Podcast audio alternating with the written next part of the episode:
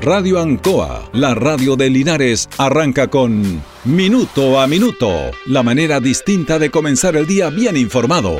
Presentado por Óptica Díaz, ver y verse bien. La Veguita del Baratini, Arauco Esquina Hierbas Buenas, el mejor precio y calidad. Lubricentro Maife, todo en cambio de aceite. Consulta médica del doctor Daniel Guzmán, siempre más cerca de usted. Y Panadería El Baratini, en Avenida Cardenal Silva Enríquez, al ingreso del nuevo amanecer. Aquí comienza Minuto a Minuto.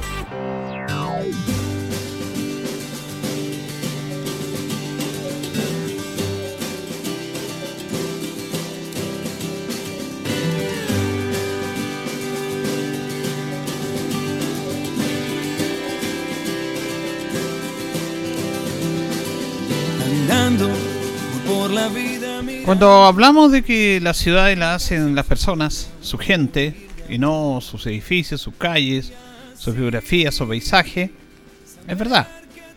Pero ambos son necesarios. Un espacio donde estar, donde vivir, donde convivir, donde transitar. Y para eso se necesita el espíritu y el alma del ser humano. Con todo lo que ello significa. Vamos a recordar eh, en este primer bloque de la mañana eh, a Loyola Palacios, porque un día como hoy, 3 de agosto del año 2015, eh, dejó de existir físicamente la gran folclorista linarense. Una mujer que jamás renegó sus eh, inicios, su vida, su niñez y su arraigo con esta ciudad.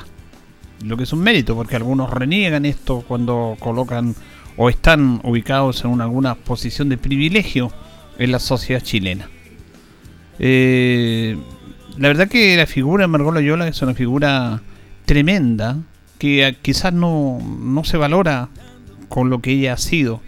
Como tampoco se valora y lo hemos hablado muchas, muchas veces la gente que ha aportado al mundo de la cultura.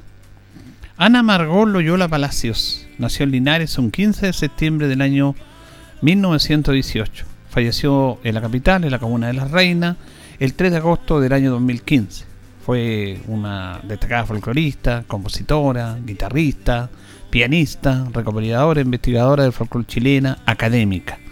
Junto con Violeta Parra y Gabriela Pizarro es considerada una de las tres investigadoras esenciales del folclore chileno y para sus investigaciones aplicó en terreno un, método del más puro estilo antropológico en ese aspecto, que es eh, estar en la escena, ir a terreno. Ella le gustaba contar en una de sus tantas entrevistas sentir el olor a árbol, a pasto, al, aire, convivirlo y de ahí sacar las experiencias a través del por qué nacía una canción, por qué las campesinas tocaban esas canciones, cuál era su arraigo. Hija de Recaredo Loyola, comerciante bombero, y de Ana María Palacios, que ella era hija de un farmacéutico. Margot Loyola eh, realizó estudios de piano en el Conservatorio Nacional de Música de Chile con Cristina Ventura, con Rosita Renar y Elisa Gallán y estudió canto con Blanca Hauser. Junto con su hermana Estela formó su primer grupo musical. Las hermanas Loyola se hicieron conocidas por allá por los, años 1940. Da cursos listados en la Universidad de Chile. También surgieron los ballets folclóricos Luncarren, Pocará, el grupo Millaray. Posteriormente allí también surgieron el Ballet Nacional Folclórico Ancomán. Eh, el Bafona es predecedor a través del trabajo que hacía Margot Loyola. Entre sus varias investigaciones se destaca su estudio en el año 1952 de la refalosa y la marinera en Perú para establecer comparaciones con la refalosa y la cueca chilena. Entonces trabajó con Porfirio Vázquez, el patriarca de la música negra. También estudió la cultura indígena de Perú con José María Árguedes. En Argentina estudió con el musicólogo Carlos Vega, quien se convirtió en su gran maestro en el terreno de la investigación y con el cual llegaron a ser cercanos colaboradores. En Uruguay estudió con Lauro Ayestarán. En el año 1952, Margot Loyola comenzó sus estudios sobre las danzas ceremoniales del norte chileno con Rogelia Pérez, fundadora de Baile de las Cuyacas. También trabajó con los morenos de Cabancha en Iquique. Margot Loyola investigó sobre el folclore de las más apartadas regiones de nuestro país. Recopiló y asimiló gran cantidad de material. Además, con la asesina especializada de musicólogos y especialistas del folclore, se le considera una artista e investigadora de gran talento y relieve. Creó una escuela en, en torno a los cantos y bailes tradicionales de nuestro país, convirtiéndose así en una revelante embajadora de la cultura chilena. Desde el año 1972 se desempeñó como maestra de las cátedras de folclore y etnomúsica en el Instituto de Música de la Pontificia Universidad Católica de Valparaíso, misma casa de estudios que en el año 1998 la nombró profesora emérita y que en el año 2006 la invistió con el grado de doctora honoris causa.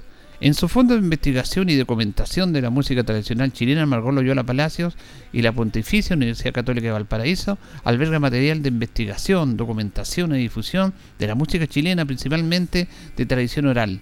Gran parte de ello recopilado por la propia Margot. En el año 1972 fue designada académica de la Universidad de Chile. En el año 1990 recibió el premio APES, otorgado por la Asociación de Periodistas de Espectáculos de Chile, como la mejor intérprete del género folclórico.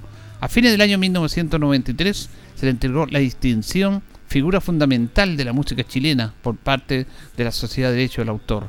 En el año 1994 fue galardonada con el Premio Nacional de Artes Musicales, siendo la primera folclorista en Chile que obtuvo dicho reconocimiento. En el año 96 recibió la Orden del Mérito Docente y Cultural Gabriela Mistral, en el grado de gran oficial, siendo el reconocimiento más alto que se otorga a personalidades nacionales y extranjeras de gran jerarquía intelectual que han prestado servicios eminentes a la educación o a la cultura y cuya labor docente o artística es de indiscutible reconocimiento público. En el año 1997 recibió la Medalla Cruz de Buyaca, al Gran Comendador, otorgada por el Gobierno de la República de Colombia, en reconocimiento a su incansable preocupación por el folclore latinoamericano.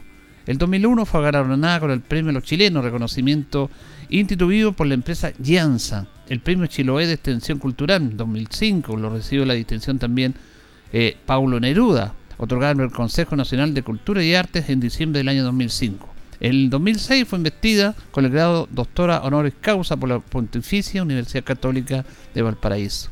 En junio del año 2010 la Universidad Turoprat de Iquique le otorgó el título honorífico de doctora honoris causa en reconocimiento a la labor pionera que desplegara más de medio siglo ante la investigación y difusión de la cultura pampina y andina de la zona.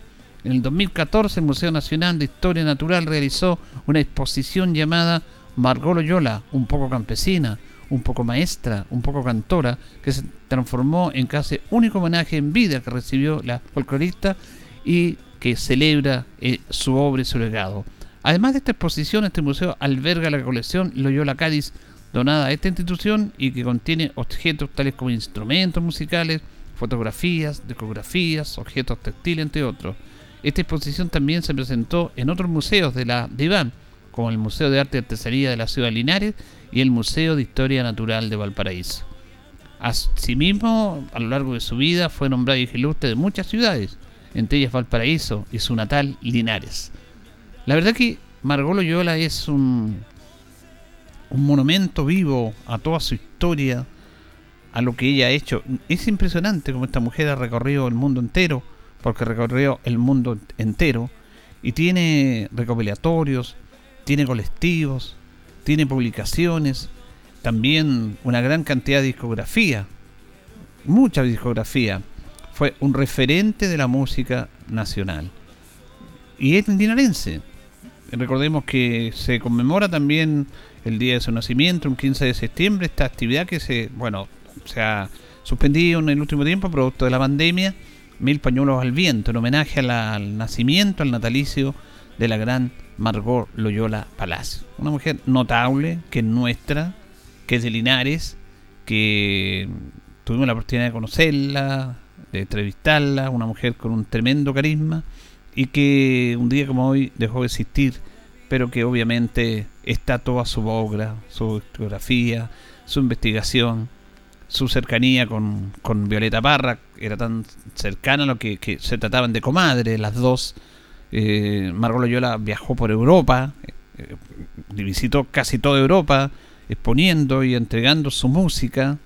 Eh, en el velatorio de Margot Loyola estuvo presente también la presidenta Michelle Bachelet, lo que hablaba de la estatura, eh, del nivel de la gran Margot Loyola. Y que es linarense. Así que queríamos comenzar nuestro programa justamente recordando eh, un día como hoy, 3 de agosto, un fallecimiento de, de Margot, pero obviamente para resaltar su figura, su obra que va a estar siempre. Aquí en Linares, a la antigua escuela número 7 de niñas, se le denominó Escuela Margot Loyola Palacio, me parece bien, lo que hemos hablado permanentemente acá en este espacio para ir eh, recuperando la esencia a través de la identidad que debe tener la ciudad con su gente. Eh, eh, en los colegios, en las avenidas, en los edificios, tienen que estar los nombres de estas personas que han sido realmente algo fantástico, notable, que es bueno ir destacando. Señoras y señores, esto comienza con valor agregado de minuto a minuto el Radio en son presentados por Óptica Díaz, que es ver y verse bien. Óptica Díaz es ver y verse bien. Usted ya nos conoce, somos calidad, distinción, elegancia y responsabilidad. Atendido por un profesional con más de 20 años de experiencia en el rubro, convenios con empresas e instituciones marcamos la diferencia. Óptica Díaz es ver y verse bien. Buenos días, gusto de saludarlos. Son las 8 de la mañana con 12 minutos, minuto a minuto en la radio Ancoa de este día martes 3 de agosto. Acá en nuestro programa, junto a don Carlos Agurto y en la coordinación. Hoy día celebramos o conmemoramos a las Lidias que están de. Las Lidias es el año, eh, perdón, es el día 215 este año ya. Eh, tenemos 3 grados de temperatura en la ciudad de Linares, con bastante neblina vamos a tener una máxima de 22, o sea, bastante calor en horas de la tarde. Eh, vamos a decir que un día como hoy, en el año 1492, 3 de agosto, Cristóbal Colón sale del puerto de Palos con sus tres carabelas a descubrir América. Llevaba 120 tripulantes y por supuesto todo un tema logístico para llegar a este rincón desconocido del mundo. En el año 1823, a los 26 años, víctima de la tuberculosis, muere la esposa de José de San Martín, Remedios Encalada. En el año 1991, Chile y Argentina firman en Buenos Aires un protocolo para resolver 24 asuntos pendientes en el trazado fronterizo. Fundamentalmente, estos estaban concentrados en la zona austral. Por Chile firmó el presidente Patricio Elwin y por Argentina el presidente Carlos Menem. Antes de ir con nuestros patrocinadores, Carlitos, vamos a decir que hubo un, accidente serio, un volcamiento acá en el kilómetro 310, cerquita de Longaví, de un bus de la empresa Transantín que se dirigía hacia a Santiago con 40 pasajeros. Afortunadamente no hay víctimas, eh, quedó volcado esto, tuvo que trabajar bomberos y personal de salud para ir eh, sacando a las personas que estaban ahí. Se dice que en un principio el origen de este volcamiento habría sido la presencia de caballares en la carretera. Esa es una información preliminar que vamos a ir eh, con, el paso de los minutos dando a conocer en este aspecto. Lo más importante que no hubo víctimas fatales, sí una gran congestión. Se están buscando vías alternativas para desviar a los vehículos Así que este accidente se produjo justamente acá en el kilómetro 312 hacia el norte en un bus de la empresa Transantín que viajaba hacia la capital con 40 pasajeros que volcó y que afortunadamente se hicieron todas las, eh, todos los trabajos de rescate. Hay pasajeros con diversas lesiones de consideración, pero ninguna víctima fatal. Así que, bueno, lo que pasa obviamente con el lo complicado está el clima, la neblina, piso resbaladizo y además se dice en una primera instancia que habrían sido algunos caballares que cruzaron la carretera y que motivaron eh, esta la, acción del chofer de evitar esto y ahí se produjo este volcamiento. Vamos a ir con nuestros patrocinadores y ya regresamos. Estamos en Minuto a Minuto en Radio Ancoa. Radio Ancoa. La mejor manera de comenzar el día informado. La consulta médica del doctor Daniel Guzmán siempre más cerca de usted. Se atiende por FONASA, ISAPRE, DIPRECA, CAPREDENA y particular. Se hacen lavados de oídos. El doctor Daniel Guzmán lo espera en Kutmoller 333 frente a la plaza. Lubricentro Maife, todo en cambio de aceite. Le dejamos su vehículo como nuevo. personal calificado, una atención cercana, convenios con empresas e instituciones. Maife, el lubricentro de Linares, ubicado en Esperanza 633, entre Lautaro y Yumbel. La panadería del Baratini, el mejor pan, tortas, pasteles, brazos de reina de nuestra propia elaboración. Abarrotes, cecinas, frutas y verduras. El mejor precio y la mejor calidad. Lo esperamos en Avenida Cardenal Silva Enríquez, al ingreso del nuevo amanecer. Estamos a su servicio. Óptica Díaz es ver y verse bien. Usted ya nos conoce, somos calidad, distinción, elegancia y responsabilidad atendido por un profesional con más de 20 años de experiencia en el rubro, convenios con empresas e instituciones. Marcamos la diferencia. Óptica Díaz es ver y verse bien.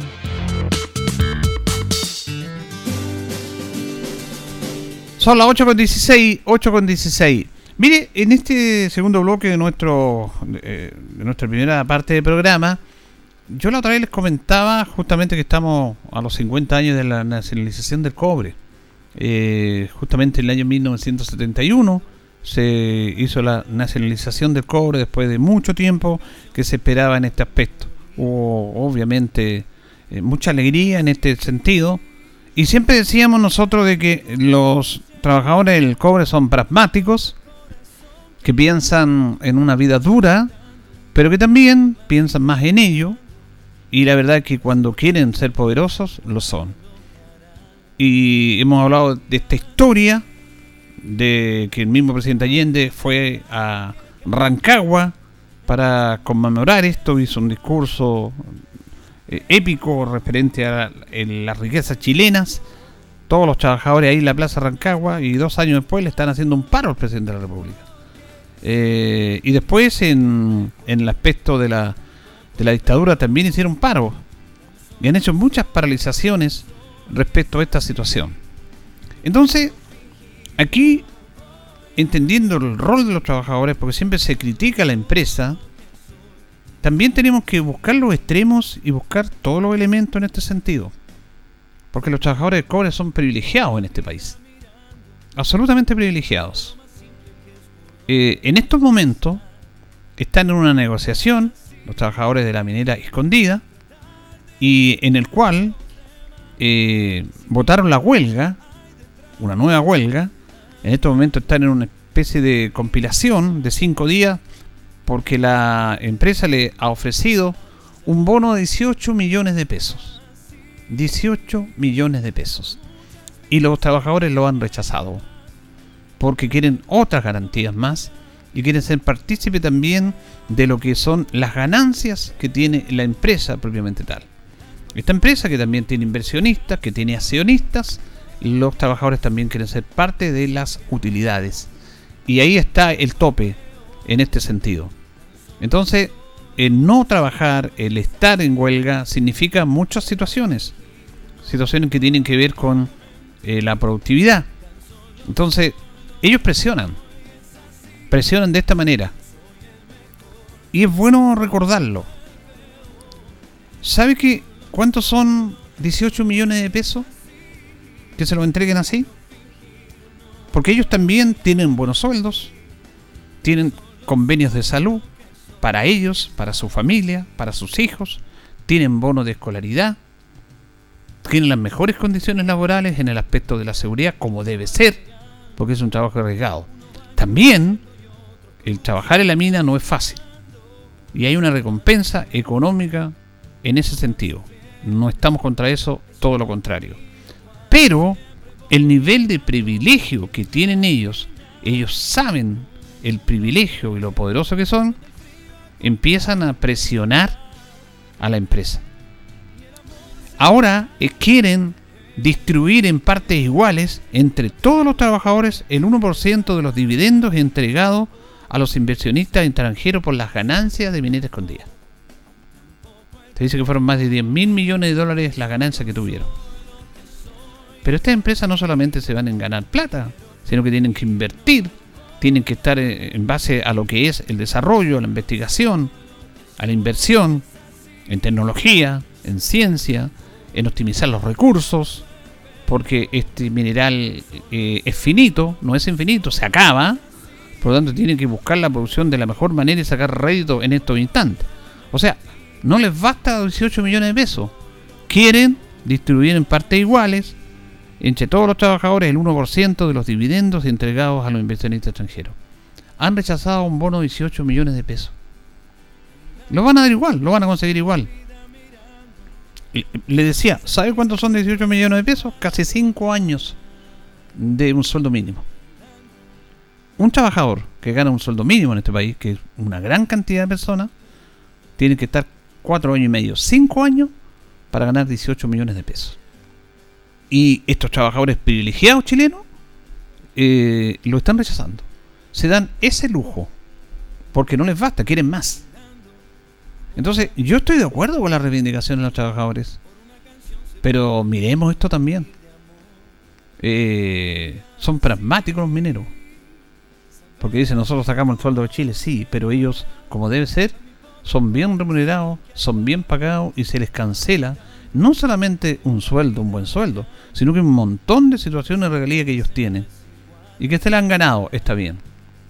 Entonces aquí comienza este famoso bono por término de conflicto, es un debate que poco se ha dado de la sociedad chilena, que es un derecho laboral adquirido por los trabajadores cuando tienen una huelga y cuando no hay un acuerdo en, en el aspecto de las negociaciones para mejorar las condiciones laborales de los trabajadores. Cuando se da esa situación, se hace una huelga y los, los, eh, los trabajadores adscritos a los sindicatos no reciben sueldo mientras dure esa huelga. Y para compensar la no ganancia de, sueldo como estaban paralizados, porque la huelga no va a ser eterna, aunque acá han estado hasta 78 días parados, bueno, se les entrega este denominado bono de conflicto, en el cual han recibido cualquier cantidad de millonarios bonos de conflicto. Y ahí están, están ahí presionando, porque saben que tienen ese poder, para recibir más. No quieren 18 millones, quieren 18 millones y el 1% del dividendo entregado al inversionista extranjero. Y ahí se produce una división y un debate respecto a este tema. ¿Cómo podemos compartir o compatibilizar los derechos propios que tienen los trabajadores con a veces presionar y abusar de un nivel de privilegio que ellos tienen? Porque es así. Y se dice poco. Se dice poco. Entonces, vamos a enquebar esto. Pero yo quiero tocar otro tema que lo he tocado acá y que también los trabajadores públicos de este país también son privilegiados. Los que le trabajan al Estado son trabajadores privilegiados. Ellos tienen una buena fuente laboral, tienen un buen ingreso, tienen buenos beneficios, tienen derechos ganados, que está bien que los tengan. Pero se van tomando de algo que nadie ha sido capaz de detener y que también es algo que no corresponde. Porque estos trabajadores también se tomaron del bono de término de conflicto el mundo público. El mundo público no tiene una negociación colectiva. Las huelgas se dan en los sindicatos. El mundo público no tiene derecho a negociación colectiva. No tienen sindicatos, tienen gremios. Habría que cambiar la ley para incorporar ese, e, ese tema porque los trabajadores públicos, funcionarios municipales, funcionarios diferentes, profesores de diferentes departamentos, registro civil, tesorería, SAC, ellos han hecho paralizaciones y esas paralizaciones se hacen casi final de año cuando se tiene que tomar, se tiene que ver el reajuste del sueldo para el otro año. Este, es una, una estrategia preparada para presionar, porque saben que el, el, reajuste va a ser no tanto, pero han tenido muchos beneficios. Está bien que tengan esos beneficios, pero además se da el hecho de que ellos se les cancela un, bono por término de conflicto. Yo nunca he entendido esto. Porque a ellos no se, no se les deja de pagar el sueldo. los trabajadores de la salud, municipales, todos los trabajadores de registro civil, tesorería, todas las funciones públicas, cuando han estado paralizados reciben su sueldo igual. Y más encima, después que llegan a un acuerdo, los gremios, las directivas de los gremios, con el gobierno, se les cancela un bono de término de conflicto. Eso es injusto. Totalmente injusto. Es que eso no puede ser. Y nadie dice nada. Yo le planteo este tema a los parlamentarios. Dice, pero que presiona. Es que no, cuidemos los recursos públicos, pues.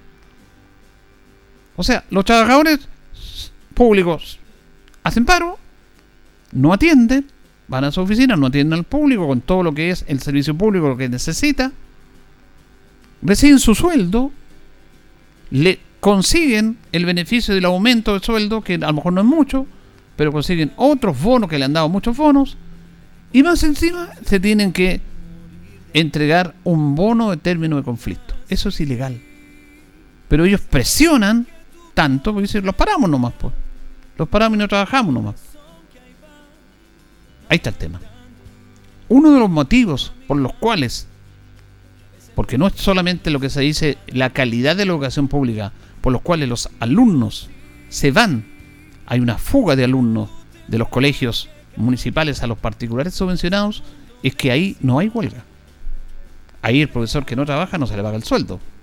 Y ahí la huelga no corresponde, o si corresponde tiene que ser dentro de un sindicato, de una negociación que se hace con tiempo. Por lo tanto, hay clase. Eso lo han dicho los mismos eh, padres apoderados. La educación municipal tiene un 35% de la matrícula. 56% tiene particular subvencionado y cerca de un 9% de las particulares. Entonces, yo, cuento una, esta, esta, anécdota que yo estaba en Parral trabajando y, y, me acuerdo que un paro municipal de mucho tiempo y había el presidente del sindicato. Eh, yo, yo no soy trabajador municipal, pero yo trabajaba para la municipalidad honorario. No, no, estoy vinculado a la MUNI. Yo hago un servicio me pagaban una boleta de honorario. El honorario no tiene ningún beneficio, solamente que no tiene. A veces tiene que cumplir horario. Yo no cumplía horario, sí. Yo hacía mi labor de, de, honorario. Pero muchos trabajadores honorarios municipales y de la empresa del Estado tienen que trabajar las 8 horas, tienen que hacer todo el trabajo de los demás trabajadores, pero no reciben no reciben, reciben solamente el sueldo. No tienen previsión, no tienen salud. Entonces, me dijo el presidente, yo estaba en Parral, que había una concentración en Linares, vamos a Linares para protestar por este tema. ¿Y por qué tengo que yo? Le dije, si yo no soy trabajador municipal, soy honorario. No, que para qué estés con nosotros y el beneficio lo tiene usted y yo qué beneficios tengo. Ninguno. Eso no corresponde. Eso no corresponde. Y yo conté la historia porque es real, de una oportunidad, en un paro que fueron más de dos meses, me acuerdo, en el cual no se le entregaba agua en camiones de aljibe a alguna localidad, porque los camiones no podían salir a trabajar. Hablaron dirigentes con uno, porque yo trabajaba en los programas radiales, hablamos con el alcalde de este tema, el alcalde, que era Israel Urrutia, mandó a buscar al, a los gremios y le dijo que le pasara la llave para llevarle agua. No, no, nosotros no podemos trabajar, estamos en huelga estamos en huelga, no hacemos ningún movimiento. Entonces, eh, yo les dije, bueno, entonces no, les van, no hagan los movimientos de los términos para que le paguen el sueldo. Porque para pagarle el sueldo, los 19, había que hacer un trámite. Entonces no hagan ni un trámite. O sea, hacen el trámite para que usted tenga su sueldo, pero usted no quiere abrir la puerta para que salga un camión a llevarle agua a esa gente.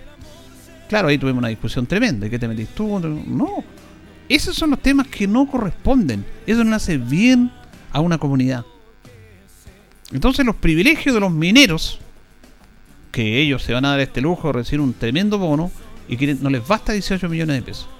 18 millones de pesos son 5 años que tiene que estar un trabajador que, gane el sueldo mínimo. 5 años.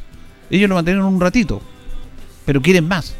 Quieren un porcentaje de la inversión a los extranjeros, de las ganancias. Y presionan.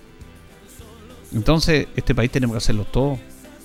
Entre todos tenemos que poner nuestro esfuerzo, nuestro sacrificio, porque no solamente algunos tienen la culpa, cuando se habla de contra los empresarios, de las colusiones que han estado ahí, pero nosotros también hablamos de la palabra, pero cuando estamos en este tema, en la conveniencia nuestra, nos hacemos los lesos.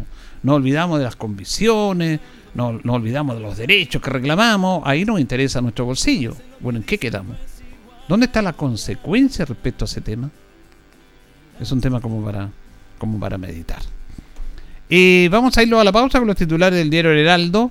Desde este miércoles no habrá cuarentenas en el Maule. Qué buena noticia esa. ¿eh?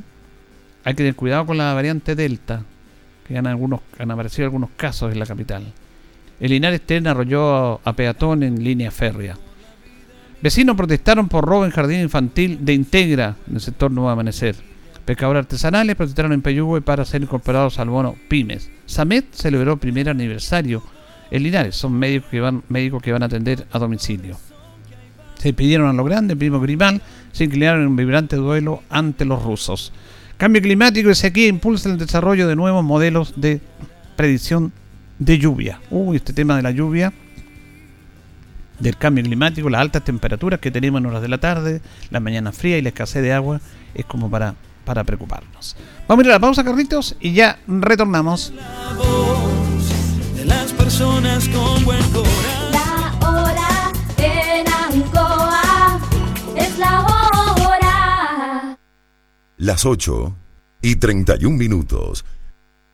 Independencia te trae una excelente noticia en la región del Maule. Si ganaste el subsidio DS1, tramo 1 o DS49, ya eres dueño de un departamento Independencia. Es tuyo, está 100% pagado. Además recibirás un regalo de hasta 100 UF. Tú solo eliges dónde vivir. Además, consulta por las promociones vigentes en departamentos DS19. Últimos departamentos disponibles en Curicó, Talca, Linares, Cauquenes o Constitución. Contáctanos y empieza desde hoy a vivir tu independencia.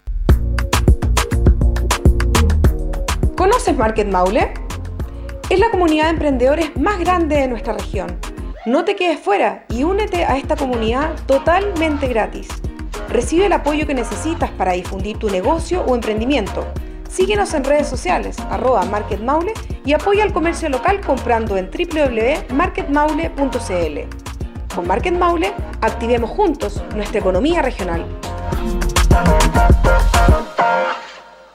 Vuelve la entretención con Casino Marina del Sol. Lo escuchaste bien. De lunes a domingo te esperamos con nuestras máquinas de juego, mesas de juego, restaurante y, por supuesto, con todas las medidas de cuidado para resguardar tu seguridad y la de nuestros colaboradores. Casino Marina del Sol. Juntos, pura entretención. Y de lunes a viernes, no te pierdas tu entrada, tu juego entre 16 y 18 horas. Más información en marinadelsol.cl.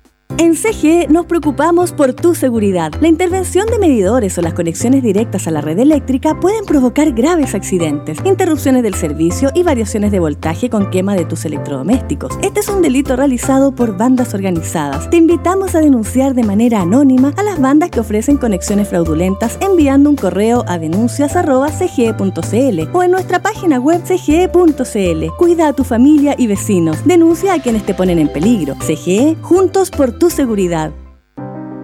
Cuando eres víctima de un delito violento, te sientes desprotegido, vulnerable, con miedo, no sabes a quién llamar ni qué acciones legales seguir. El programa de apoyo a víctimas de la Subsecretaría de Prevención del Delito es un servicio especializado que brinda atención psicológica, social y legal a las víctimas. Gratuito y disponible las 24 horas del día. Llámanos al 600-818-1000 o ingresa a apoyovíctimas.cl. Subsecretaría de Prevención del Delito, Gobierno de Chile. Súmate a la vacunación contra el COVID-19. Esta semana corresponde lunes y martes primera dosis a rezagados desde 18 años con Sinovac y segunda dosis a población vacunada con Sinovac.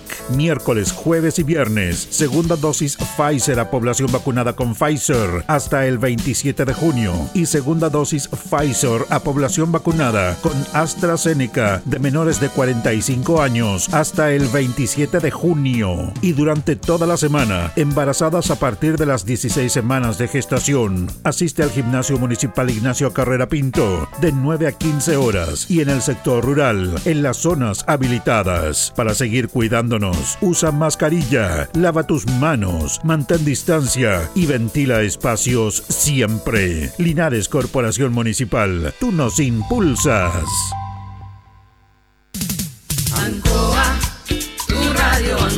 Somos el 95.7 Radio Ancoa. La radio de Linares, más cerca de ti.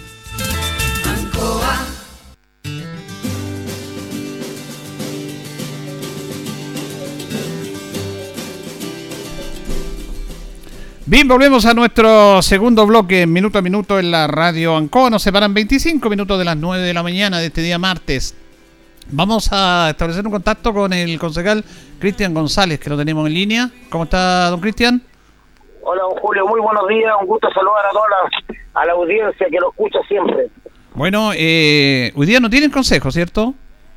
Tenemos, sí, tenemos consejo, tenemos consejo de comisiones. Ah, comisiones, comisiones. Ahora a, la- a las 9 de la mañana comienza el primer consejo, así que vamos a estar entre hoy día y mañana eh, atendiendo todas las comisiones. Ah, eso es bueno, ese es un tema que se conversó y que había como un déficit del consejo anterior. La no participación de las comisiones, que es algo que poco sabe la gente, y yo creo que fuera del rol que tienen ustedes de fiscalizar, es fundamental el trabajo en comisiones. Yo pienso lo mismo, Julio, porque en la medida que exista ese compromiso de trabajar, desarrollar los temas de las comisiones, vamos a tener un mayor avance en cada uno de los temas. Muchas veces eh, por el tiempo, muchas veces porque en, los consejos eh, ordinarios eh, no se alcanzan a tocar ciertos temas, pero acá se pueden desarrollar con, con mayor plenitud y se puede concluir de mejor manera, así que y a la vez puedes presentarlo de manera mucho más explícita, cierto, en, en los consejos, así que es importantísimo el trabajo de cada una de las comisiones. Usted está en comisión de deporte, pero ello no le, con- no le conlleva de que no pueda participar en otras comisiones. No, por supuesto, yo en la medida que tenga la disponibilidad de tiempo voy a participar en todas las comisiones, en todas las comisiones porque creo que eh, todos tenemos que, que tratar de aportar con nuestra visión, con nuestra mirada, con nuestra experiencia. Por algo estamos convocados en este consejo. Así es que en la medida que yo tenga la disponibilidad de tiempo voy a participar en todas las comisiones sin ninguna duda. Don Cristian, eh, termina este proceso, que es, es un proceso bien interesante el de, de ustedes. Primero una campaña que fue compleja, difícil por las condiciones que tiene nuestra sociedad. Eh, después, obviamente, la expectación de los resultados. La confirmación de que fueron electos. eh, el acto protocolar, que, que fue ahí en un teatro vacío, pero igual es un acto importante en la vida de cada uno de ustedes. En la primera sesión de consejo, el primer mes. ¿Cómo ha sido ese proceso? ¿Cómo ha estado? ¿Cómo se ha sentido de a poco con eh, eh, ser integrante de este consejo? Yo en lo personal me he sentido muy bien, muy bien. Creo que, que, en la medida que uno vaya agarrando un poquito cierto la dinámica, hemos estado también en capacitaciones que hemos solicitado para, para poder ir entendiendo cierto también el funcionamiento, las leyes y todo lo, lo que conlleva cierto esta responsabilidad que asumimos. Eh, en la medida que, que uno ya se va empoderando, creo que eh, se va a poder ir haciendo un- cada vez un mejor trabajo está cierto la disposición, está toda la, voluntad y, creo que está la capacidad como para poder hacer un buen trabajo. Así que yo en lo personal eh, lo he tomado con mucha alegría, con mucha tranquilidad y también con mucha responsabilidad porque en la medida que, estemos a la altura de, de las circunstancias, cierto, vamos a poder hacer un mejor trabajo. Ahora, yo le quería preguntar porque de repente se lanzan situaciones y frases y frases cliché y lugares comunes en lo que tiene que ver con, con ese facilismo que a veces hay en, los análisis, que a veces hay culpa también de nosotros los medios de comunicación, nosotros estamos a evitar eso, en el sentido que dicen, ah, usted es concejal de RN, está con el, el partido del alcalde, por lo tanto le va a decir que sí de todo al alcalde. ¿Qué dice respecto a ese tema que se ha escuchado? ¿Cuál es su posición respecto a esa situación y a su labor al interior del Consejo? Bueno, yo lo tomo como, como palabras que se hablan en base a la ignorancia, porque eh, yo tengo una responsabilidad con la ciudad, tengo votos, muchos votos que no son de derecha, muchos votos que no son de derecha dentro de, la votación que obtuve yo. Mi votación fue muy transversal. Entonces, yo tengo una responsabilidad con la ciudad, yo no, no puedo venir a, a, sentir o, o a, o a poder cierto ser simplemente como, como un adorno dentro de un consejo para poder decir todo que sí. Entonces, yo creo que acá lo que corresponde es tratar de apoyar la gestión del alcalde, pero en la medida, en la medida de, de, de- de lo que sea productivo, lo que sea beneficioso para la comunidad. Acá, claro, muchos quieren más o menos que uno venga al consejo y le pegue un par de combos, ojalá el alcalde va a hacer show. Eh, no se trata de eso. Aquí se trata de, de poder ir eh, trabajando en equipo junto al Consejo Municipal y el alcalde. Aquí no se trata de venir a hacer una oposición. Ahora, ahora estamos claros que hay cosas que son de responsabilidad de cada uno como las votas. Y es ahí donde tiene que venir el análisis posterior. Pero sacar conclusiones a priori, con comentarios, hoy día hoy día es facilito, hay que hay que agradarle a todo el mundo, hay que agradarle a todo el mundo y no es así. Acá es muy fácil descalificar, es muy fácil eh, eh, agarrar cualquier medio, cierto, hoy día de, algún algún medio de, virtual y ponerse a esparramar nomás y a, y a lanzar cosas en la absoluta irresponsabilidad, Julio. Entonces, hay que tener cuidado, hay que ser un poquito más hay que ser un poquito más responsable con lo que se hace, con lo que se dice, con lo que se publica. Es muy fácil descalificar a una persona, es muy fácil lanzar dardo y, y después nadie, nadie hace el trabajo de rectificar, ni nadie hace el trabajo excepto de aclararse estas cosas que, que muchas veces se dicen con la más absoluta irresponsabilidad. Bueno, y yo me acuerdo que la semana pasada ustedes aprobaron eh, subvenciones importantes para varias organizaciones de la comunidad que presenta el alcalde y obviamente como concejales ustedes no pueden decirle que no a este apoyo a estas instituciones. Y como muy bien lo dice usted, hay que tratar de colaborar y trabajar con el alcalde. Ahora, si hay situaciones que ustedes tienen dudas, situaciones las tienen que plantear, pero ese es el espíritu que se tiene que dar. Como por ejemplo yo lo doy este ejemplo, porque yo veía algunas reacciones como se están televisando estas sesiones y claro, algunos personajes decían sí alcalde, sí alcalde, pero ¿cómo le va a decir que no al apoyo justamente a estas instituciones? Entonces tenemos que ser serios en el debate y en el análisis. Así es, pues, don Julio, porque muchas veces lo que quiere la gente o, algunas personas quieren eso, quieren ese show, quieren esa polémica, quieren ese enfrentamiento. Hay temas que se pueden analizar y hay temas que no voy a estar de acuerdo, eso estamos, pero muy claro. Pero hay cosas que son de un apoyo que no puede, no puede ser de otra manera, o sea, no se puede que quitar el apoyo, por ejemplo, a las organizaciones que se apoyaron la semana pasada. Ahora, Ah, se hizo un llamado también a otras organizaciones que no estuvieron presentes y que tienen también altas necesidades. Mm. Tenemos deportistas también que hacen un trabajo muy silencioso y que nos representan a través del país y muchas veces a través del mundo y también requieren del apoyo de nosotros para que puedan despegar en sus carreras. No todos son famosos en un día. Entonces tiene hoy día los, los primos Urimal lo están representando a nivel mundial en la Olimpiada. Pero hay otros deportistas que están iniciando su carrera y que también requieren de un apoyo económico que su familia no dan abasto. Muchos, muchos deportistas lo hacen en un, en un esfuerzo anónimo, en un esfuerzo familiar, privándose de otras cosas que son necesarias para el hogar, para poder eh, darle apoyo a su a sus hijos deportistas. Y hoy día también tenemos que ir a atender a esos deportistas. Entonces, esa es una preocupación que tengo yo en lo que es específicamente del área del deporte. Así es. Bueno, vamos a indicar de que Bombero en estos momentos se dirige a Ruta 5 Sur por eh, atropello de alta energía. Hay muchas situaciones ahí eh, lamentables respecto a estos accidentes. Recordemos que un volcamiento de un bus hoy día en, cerca de Longaví. Hay que tener cuidado. ¿ah? Hay que tener cuidado con esto. Y le quería le quería preguntar... exactamente. Es caballar suelto que hay una responsabilidad de las personas que deben cuidar a esos animales también. Pero justamente le quería preguntar por ese tema, don Cristian, que tiene que ver con tránsito y que tiene que ver con la alta congestión que hay en Linares, que tiene que ver con la alta cantidad de accidentes que tenemos. Que, ¿Cómo están? Me imagino que el interior del Consejo, del municipio, están preocupados por esta situación que se está viviendo no solamente en Linares, la alta cantidad de, obviamente, de atochamientos que hay, de accidentes en nuestra ciudad. Es una preocupación, don Julio, porque todos los días vemos en las páginas, en las redes sociales, cuatro o cinco accidentes diarios en Linares. Está complicado. Es mucho el parque automotriz las veredas, las, perdón, las calles son angostas, no son muy anchas las calles de Linares, más encima se ocupa una un lado de la calle para estacionar autos, entonces es muy complicado, hoy día se está haciendo muy complicado. Salga nomás a dar una vueltecita para el centro en la hora en la hora peak, se va a dar cuenta que eh, cuesta mucho avanzar en ciertas calles. Entonces esto yo creo que amerita que, que, se eche una revisadita con respecto a lo que está pasando, pero también hacer un llamado a todos los automovilistas y a toda la gente que, que tiene a cargo cierto eh, la responsabilidad del, transporte público de que tengamos responsabilidad en, en, el en la conducción.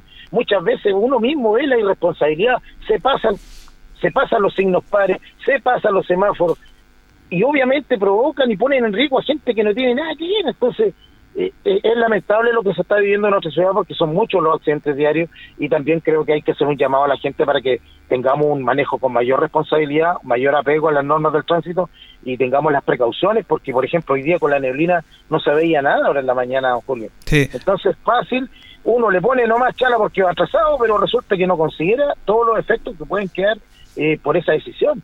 Entonces, creo que hoy día hay que tener un mayor grado de responsabilidad también si sobre todo estamos viendo que se están dando muchos accidentes eh, diariamente. Claro, porque se dice, algunos reclaman de las señalizaciones, pero aquí se han puesto hartos semáforos, hay, hay C del paso, hay discos pares, se han producido accidentes con semáforo que está rojo, entonces, es, mire, a mí me, me tocó una situación bien especial, yo venía en la San Ambrosio por O'Higgins, en la intersección frente al gimnasio, calle Rengo, y el, el, el, conductor, mire, hacía cuatro días que están funcionando los, los semáforos. Y el conductor de la micro esperó el verde y cuando ve el verde va a dar la vuelta y viene un auto derecho, teniendo rojo. Y el conductor de la micro tuvo que frenar. Hay una complicación en, la micro porque había muchas personas que iban al gimnasio a vacunarse. Pero el, el, conductor del automóvil no se fijó que estaba rojo, ¿cómo digo yo?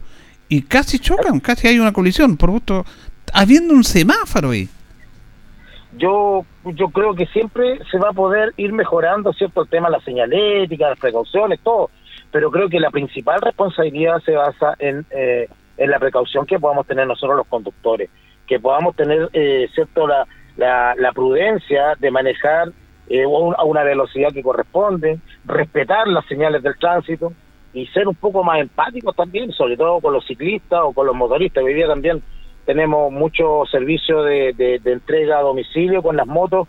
Y fíjese que las motos también muchas veces lo, la, gente por, por hacer más rápido el recorrido también arriesga mucho su vida y pone en riesgo a los demás. Así que ahí hay que hacer un llamado también a, tener mayor precaución. Creo que a la medida que, que, tengamos mayor precaución todas las personas que, que, que, tenemos la, la responsabilidad de un, de un móvil eh, creo que también van a disminuir los accidentes de tránsito bueno, ahí también dentro de las peticiones que hicieron algunos concejales al alcalde fue hacer una auditoría externa, eh, cosa que aceptó el alcalde, la propuso al propio consejo, pero también hay que decir que esas auditorías externas son recursos que tienen que salir de la municipalidad. El otro día conversaba con el alcalde acá, que había hablado con el, con el secretario municipal, y en el cual incluso una auditoría por un año cuesta entre 50 y 100 millones de pesos, dijo que es mucha plata, porque son recursos que van a salir justamente del municipio. Está bien tener el control y todo, el municipio tiene su elemento para controlar este tema, el tema financiero, pero es un tema complejo porque son recursos que se van a destinar a eso también. Sí, son importantes recursos que se tienen que destinar. Miren, Julio, yo lo comparto por esta vez porque estamos iniciando un, nuevo consejo y es bueno que las cosas estén, estén muy claras para, para poder dar un inicio como corresponde y no tengamos pues que, que hacer reclamos posteriores bajo ese punto de vista, por esta vez yo lo comparto, pero sí creo que también tenemos que ser cuidadosos en el en, cómo vamos a ir gastando los dineros porque los recursos se agotan y cada vez son más necesarios. Claro, y además que tenemos, recordemos que todavía estamos con esta variante. Le quería preguntar a usted esta situación de los colegios, de los profesores, usted es profesor, en relación a que, eh, bueno, se quiere volver primero por los cuartos medios, eh, hay un tema complicado entre el ministerio, los profesores, en el medio están los municipios, que son los sostenedores de la educación pública, del cuidado que tienen los padres, de, este, de, esta, de esta educación online que ha sido compleja por básicamente por la falta de conectividad es un tema complejo. ¿Cómo lo, cómo lo visualiza usted? Mire, yo, yo tengo mi visión bien particular. Eh, yo creo por lo menos que eh, sobre todo los que son eh, liceos técnicos profesionales, creo que es necesario que los chicos antes que ingresen de cuarto medio puedan tener la posibilidad de tener algo de práctica. Mm. la teoría es una cosa, la práctica es otra cosa. Es importante que el chico que está estudiando gastronomía pueda cocinar porque así va a aprender cocinando. El chico que es enfermero, que está estudiando alguna carrera de, salud, tenga la posibilidad de atender también a los, enfermos y hacer las curaciones o hacer el tratamiento que corresponde en la práctica. Hoy día eh, estamos súper claros y partimos de la base de que es una medida absolutamente voluntaria, voluntaria. Es decir, cada padre, cada madre determina si están las condiciones o no y en eso tiene un, cumple un rol muy importante lo que es el colegio en base a proporcionar los cuidados que corresponden para poder prevenir cierto el contagio. Lo segundo, tener la motivación y dar la motivación suficiente al alumnado para que quiera también retornar y tenga la iniciativa y la inquietud de volver a clase. Porque hoy día, si no motivamos al alumno tampoco, porque hoy día tengamos claro, Julio, que hay que ir volviendo a la realidad poco a poco. No nos mm. podemos quedar encerrados el resto de nuestras vidas. Hoy día ya muchos de los jóvenes están con sus dos dosis de vacuna los profesores están todos vacunados, el personal que trabaja en los colegios están vacunados. Entonces, yo, si bien es cierto, creo que hay que, comparto, que hay que tener las medidas que corresponden, pero día si usted dése una vuelta aquí al Banco Estado, dése una vuelta al, al centro, don Julio, está lleno de gente, vaya al- vaya ahí al espacio urbano, está, está lleno, vaya al ICI, está lleno. Entonces, si es por eso, nos quedamos todos encerrados en la casa. Yo creo que en la medida que se generen las condiciones, que haya un análisis de cada unidad educativa al interior de cada una y analicen y vean que están las condiciones, ojalá puedan motivar al alumnado, sobre todo a la gente de cuarto medio, que son los que tienen que tener algún tipo de práctica antes de salir, porque recordemos que el año pasado ya se quedó con un déficit de educativo con todos los cursos que no tuvieron la posibilidad de, acu- de acudir normalmente a los colegios y que tuvieron que hacer todo clase online, que fue todo un proceso de aprendizaje, tanto para los profesores, para los alumnos, y poder implementar este nuevo sistema que al final generó mucho más trabajo y no sé si ha sido tan efectivo tampoco. Entonces, ha quedado una merma el año anterior, este año nuevamente, entonces no sé con qué base van a salir eh, los alumnos que van a tener que incorporarse, ¿cierto?, a- al, al trabajo, al sistema laboral el próximo año ya como con sus carreras técnicas. Entonces es complejo, pero creo que en la medida que vamos generando las condiciones en cada uno de los establecimientos y se vaya eh, motivando a los alumnos, creo que poco a poco ya tenemos que ir volviendo, no podemos quedar eh, encerrados de todo eh, otro año más en, en- en las casas. Entonces, como le digo, la realidad de la gente eh, no está, está estar encerrado en las casas ya. Ya se está volviendo poco a poco la normalidad, se están generando las condiciones, están las vacunas. Entonces, yo creo que hay que ir ya eh, volviendo y retornando poco a poco. Ahora también eh, se ha comportado en el mismo tema de salubridad sanitario, concejal Cristian González, eh, el buen nivel de vacunación que tiene Linares, destacar el trabajo que está haciendo el Departamento de Salud y también el compromiso que tiene el linarense, porque tenemos un alto porcentaje en la vacunación y eso es positivo, ¿ah?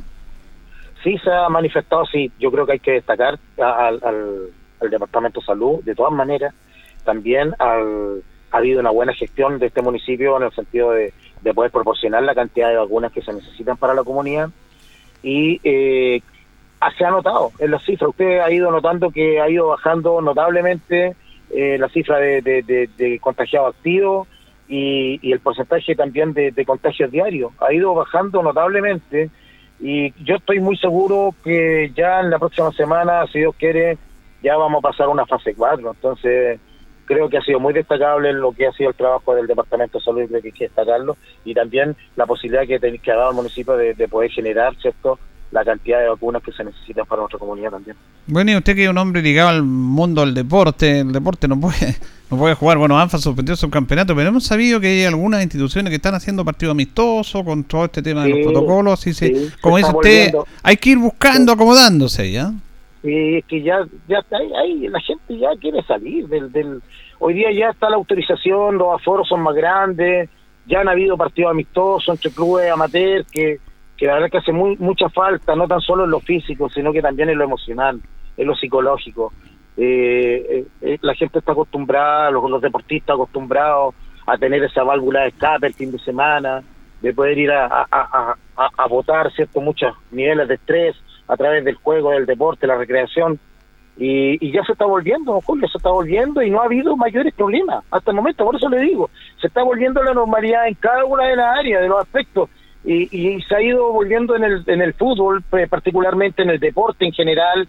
Ya están entrenándose distintas organizaciones deportivas eh, que han perdido un tiempo valioso, sobre todo los deportistas que, que son de proyección, han perdido un tiempo valioso, en un año y medio encerrado prácticamente, que le ha frenado las carreras deportivas.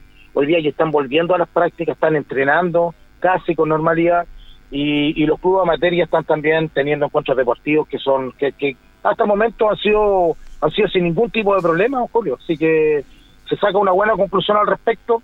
La mayor cantidad de la gente que participa también está, casi todos están vacunados.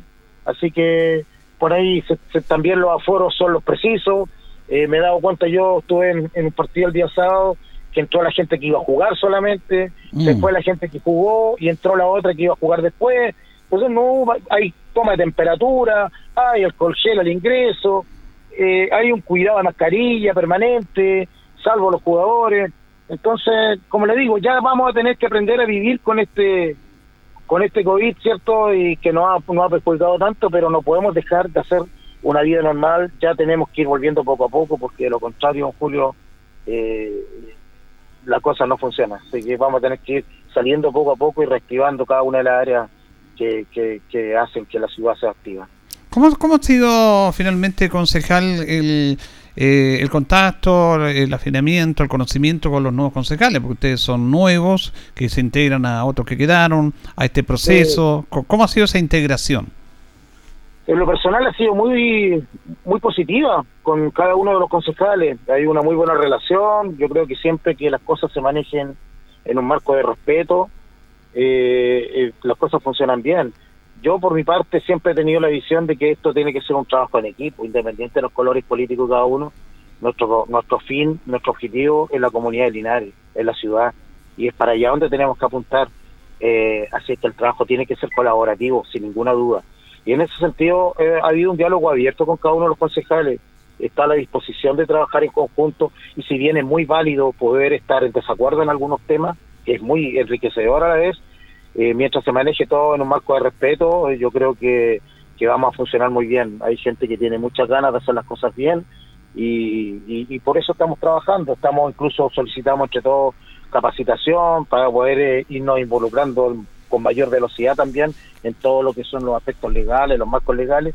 Así que bien, yo veo bien, veo un buen consejo, veo que hay gente con muchas ganas y que, y que queremos hacer las cosas muy bien. Así que la idea es que podamos trabajar unidos y que independiente de las diferencias eh, de, de, criterio, de pensamiento en algún momento, que tengamos la capacidad de escucharnos, ¿cierto? Y, y, de respetar, ¿cierto? La opinión de cada uno. Eh, sí, yo quería destacar eh, ese aspecto, concejal, de que ustedes aceptaron el tema de la capacitación. Yo creo que es bueno, ¿no? Uno, uno va y dice, no, yo sé todo. No, eso es muy positivo, lo que dan una buena señal a ustedes. Sí, yo creo que se ve a diario que hay mucha gente que sabe todo yo me doy cuenta, veo programas, a veces escucho comentarios. Hay gente que se sabe todo. Bueno, yo no me lo sé todo. y, y el consejo hemos determinado que no sabemos todo, que hay mucho que aprender. Somos concejales nuevos, la, mitad del consejo. Por lo tanto, tenemos que empaparnos, tenemos que ser lo suficientemente humildes para saber cuáles son nuestras limitaciones y a partir de ahí tener la, la, la posibilidad de capacitarnos y mejorar esos aspectos para, para hacer una mejor gestión. Bueno, le queremos agradecer a justamente el concejal Cristian González eh, esta conversación con Minuto a Minuto. Sabemos que es un auditor permanente este programa. Eh, ojalá que no me, no me tenga medio en que lo sé todo yo. Nosotros queremos comentar algunos temas. Pero esa es la idea, tocar temas sociales. mire, mire, yo eh, sí soy un nacido eh, auditor de, de su programa porque de verdad que encuentro mucho contenido, encuentro mucha variedad en los contenidos también y, encuentro que tiene un, muy buen criterio para plantear los temas, don Julio. Eh, usted merece todo mi respeto, usted lo sabe, y, y, siempre me enriquece mucho poder escucharlo. Así que le mando un fuerte abrazo, Julio, le deseo un buen día y siempre dispuesto para cuando usted lo requiera. Muy bien, que esté muy bien, concejal, que esté bien. Muchas gracias. Muchas gracias, don Julio. Ahí teníamos al concejal Cristian eh, González eh, con Monsalve, conversando con los auditores de Minuto a Minuto en la radio Ancoa. Es interesante tocar estos temas. Eh, Cristian es una persona que un profesional, que está dedicado al mundo del deporte, al mundo de la planificación. Tiene obviamente a través de sus academias capacidad de organización de estos grandes eventos. Quiere aportar más a través del Consejo Municipal, atreviéndose, no solamente quedando la palabra, sino que haciendo y asumiendo un desafío que no, que no es fácil, ser eh, autoridad, eh, ser concejal, con todo lo, el carminio que tienen los políticos, los hombres públicos por parte de la comunidad. Así que me parece bien. A esa gente hay que apoyarla y tiene el servicio. Estamos seguros que va a cumplir el rol que le corresponde también participando en todas las comisiones, que justamente hoy día el Consejo va a tener trabajo de comisiones. Nos vamos, nos despedimos, nos vamos a recontar, si Dios así lo dispone, mañana. Mire, mañana va a tener un programa especial. Y yo me siento muy grato, se lo adelanto, porque vamos a conversar con una persona que yo quiero mucho, admiro mucho, aprendo mucho de él y que se tiene que darse el espacio a personas como ella. Nuestro buen amigo Moisés Castillo va a estar mañana, tiene preocupaciones respecto a ciertas situaciones que se están dando, a la poca utilización que se le está dando a la tierra en el sentido de cultivarla para los alimentos, porque la tierra ya está siendo degradada y está como cabaña de placer y cualquier cosa, menos lo fundamental, porque hablamos de la hambruna, y, la alimentación viene proviene de nuestro campo.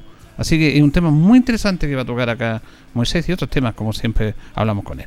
Bueno, le agradecemos a Carlito Augusto de la coordinación, a ustedes por escucharnos y que tengan un buen día. Gracias.